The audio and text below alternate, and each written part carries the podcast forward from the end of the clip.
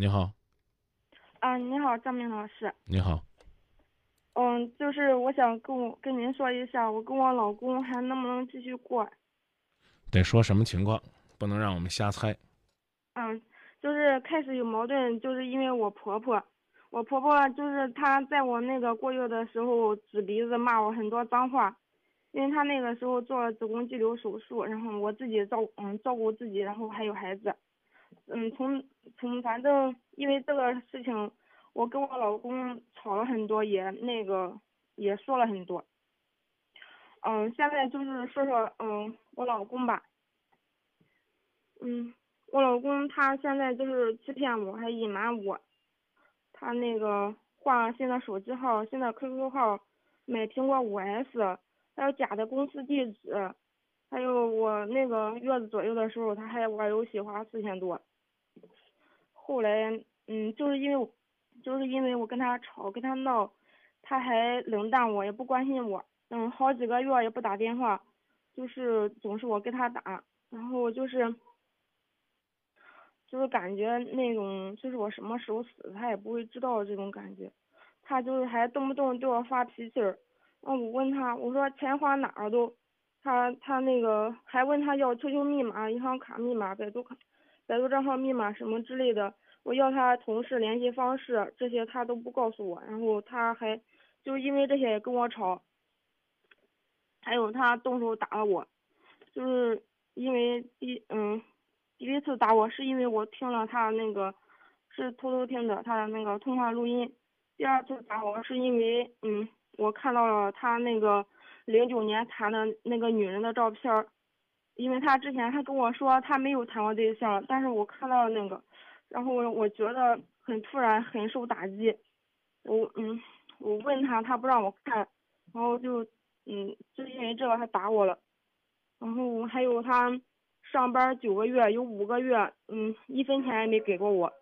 他嗯，理由就是说他要还信用卡。他说他告诉我说，信用卡欠了两万七千，但实际上嗯有没有欠我也不知道。他是用那个电子表格发给我的。然后嗯，我问他怎么欠了这么多钱，他也不告诉我。反正就是不是不吱声。我问次数多了，他就那个跟我吵。后来，嗯，就是那个上个月吧，我跟我女儿上他那去了，住了一个月，嗯，到月底的时候，他那个他说，呃，养不起我母女俩，他说让我们让我们回去，他说那个房子他要跟他那个同事合租，但是我我跟我女儿回来之后也没见他跟他同事合租，然后他对我女儿，反正就说对于我女儿的感情就是基于我俩的感情。我俩好，他才能对我女儿好。嗯，还还有就是，只要有我在的啊，差不多了。嗯啊，你到底有啥事儿？您这也是在这罗列罪状啊，一条一条的在这在这罗列。嗯，嗯是。嗯。就是我就是问问我对象这种情况，那个我跟他继续过吗？我我实在是听不懂，你们两个的核心问题是什么？讲了半天这了那了这了那了，然后你还骂人家了啊，然后人家人家疏远你了，你就直接跟我说你俩之间有什么问题？我俩问题就是他那个冷淡我，也不关心我，还有那个总是好像有什么东西瞒着我似的。我他什么东西全部都加密，而且他我在的时候他手机 QQ 全部都是。你看你看你又开始了，你知道吗？你这种最典型的这种状态，其实说白了就叫怨妇啊。也是吧，懂不懂？就是跟他自己都都不知道他自己在说什么，反正叨唠叨叨唠他，你不知道啊？我可不信啊！我这不信那不信啊！哎呀，他这啊，一句话我也没听明白。结婚多久了？一年多了是吧？哦，一年多嗯。啊，丈夫现在人在哪儿工作？他在济南，山东济南。您在哪儿啊？我一直在娘家住了有近一年了。嗯，你们一直是两地分居吗？对，嗯，他是做什么的呀？他是做网络，不是做工程的吧？不是，他是做的那个是网络营销一类的。啊，这两天呢？嗯。嗯，这个怎么接连都是跟济南干上了？跟刚前面刚接一济南的，你去过济南吗？我去过，嗯，就这一年之间我去过两个月，啊，还是分开去的。嗯，啊，看来呢，你跟前面打电话那哥不是一家人。去那儿怎么样啊？去那儿的时候，他总跟我吵，反正因为一点小事儿他都跟我吵。嗯，比如给我举个是例子，什么小事儿？就说这一个事儿了啊，今天晚上啊，行不行？我那个行不行？就说这个，就说这一个事儿，行不行？你要觉你要觉得我们现在聊这个不是重点，你赶紧说别的事儿。行，我偷他，我偷听他的那个通话录音，他那个跟我吵，我说句难听点儿的话，打你都不亏你他确实打我了。啊！你琢磨琢磨，你身边的人就是这样一个，在你眼里边什么都不是的男人，你还敢偷听他的通话记录？听出来什么了？没听出来什么，就是听出来我告诉他的所有事儿，他都跟他妈说了。嗯不是，你看又又又提他妈了。你偷听出来什么了？没什么，那为什么要偷听？因为他他那个手机我在的你直接告诉我为什么要偷听？因为也也没为什也没为什么，就感觉好像有这嗜好。嗯然后呢？什么事儿他又告诉他妈了？就是我我家里的事儿，告诉我啊，你家里啥事儿啊？嗯也没啥事儿，反正导播，把这么无聊的姐个电话给我接出去吧。啊，姐，你是不是嗯你是不是你是不是今天晚上这个在火车站等人，闲着没事干？呃不是，是，一定是啊。你看，所有的在你内心深处耿耿于怀的事儿，到最后你通通都不知道什么事儿。他告你妈，跑过去跟他妈说你们家的事儿，什么事儿？不是是我家的我家的私密事儿。有啥私密事儿？我们又不问你姓什么叫什么，你大概你你大概概括一下也行啊。嗯，是关于那个我妹妹的事儿，然后她那个反正谁告诉他的我跟他说的，啊？你跟他说了吗？到你这儿烂到肚子里边儿也不许说，就是你亲妈也不许说，我跟他说不要跟别人说，但是他跟他妈说了，他跟他跟他妈说嗯说怎么了，有啥了？没什么，这跟这跟嗯他偷听你偷听人家的电话有什么关系？你把这俩事儿搁到一块儿说，没什么，所以真的我们得琢磨琢磨，生活当中啊，想要幸福，不客气的说，得全面提高自己的素质。话呢，可能稍微有点伤人，您连话都说不囫囵，姐，你让人家怎么帮你呢？我也不知道，我脑子也很乱，但是他他总是跟我吵，我我现在我脑子乱的，我也不我刚才说话呢，可能有点难听，我就说了，我说没事干，嗯偷听人家的通话录音，啥也没听着。我刚说了，人家不打你就够意思了，人家还真打你了。然后在在这打你之前呢，你就跟人骂过，我不知道骂什么。好，我们现在再倒调回头来，我已经让你给弄懵了，重新再说说关于婆媳关系。啊，现嗯，以前的时候，以前的时候我对他妈耿耿于怀，但是现在我觉得也释怀了。我对不起，我嗯，实在对不起啊，你已经释怀了，那咱就别再提这事儿了。您还有别的问题吗？如果没有的话，咱俩赶紧说再见。别的问题就是他不理我，也不关心我，而且还动不动就对我发脾气。我那话难听点儿，发脾气你憋着，啊，什么时候你学会怎么说话了再说。我的我的话很难听，我跟你聊一会儿天儿，我都想发脾气。您哪句话是靠谱的话？方便问一下，您做什么工作？我以前也是做网络，做做网络是做什么？别现在玩个互联网都觉得自己跟高人一样的。不是跟他一样，也是做网络营销的。网络营也也也对，也别说这么高雅，就直接告诉我是干啥的。就是在网上那个嗯，网上推广一就是那个又是隐私，不好意思说。不是不是就是那个在网上卖东西吧，说白了就是这样。卖啥了？嗯，我以前是在那个医院办那个做推广的。卖啥了？咋咋跟你交流这么困难呢？就是就是那个，哎，在某个医院的那个，就是把那个医院的那个做医院的那些网址维护，然后然后发布一些帖子，像贴吧知道，然后这一些之类的。不好意思，我问一个卖啥的就这么难吗？医院的服务。能不能给我解释的详细一点？就是，嗯，它是一家那个莆田的那种私营医院，然后就是里面有很多的那个做网络的，然后把那个医院的，嗯，通过网络形式推广出去，然后让更多的人通过网络的方式。后来为啥不做了？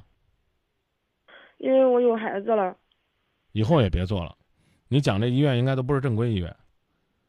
是私立的，私立的，而且是承包的，甚至呢，就有些宣传还是夸大其词的。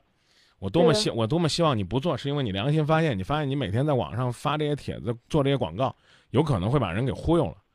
不管什么原因不做了就是好事儿啊！你琢磨琢磨，姑娘，我问你一句话，我我我追问了多少句？妹子，你想一想，人家跟你说话，人会不急吗？嗯。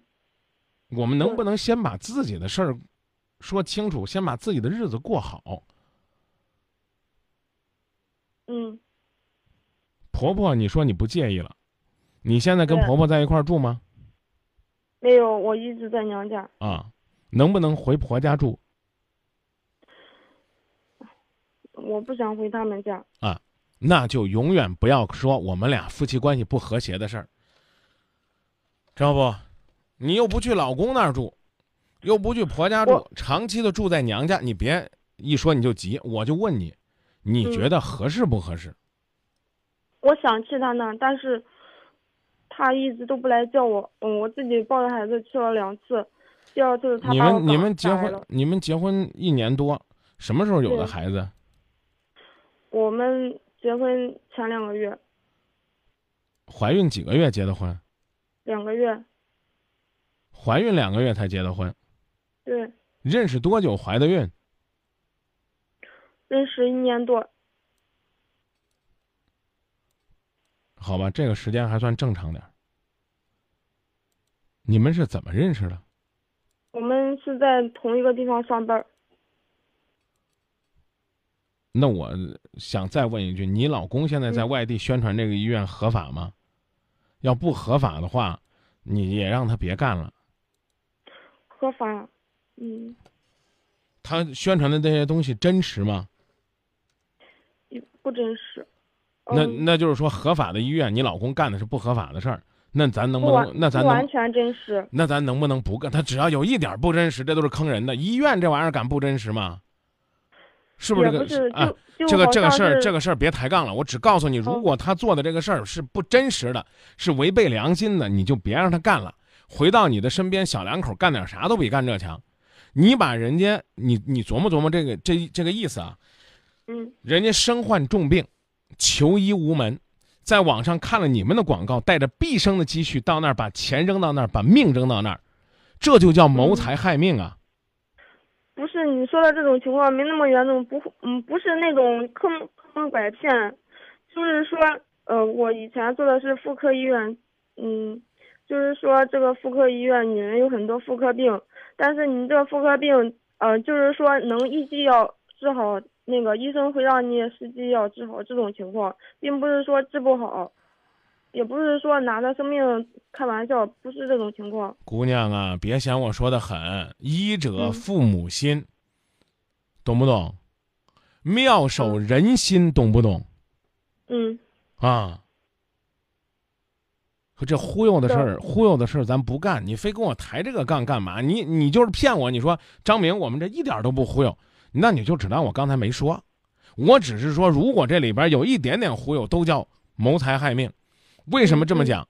你耽误了人家采取正规的方法进行治疗，那其实就是在谋财害命啊，嗯，对不对？你自己也说了，嗯能一剂药吃好的，让人吃十剂药，那妹子她要是吃五剂药之后，这病情恶化了，算谁的？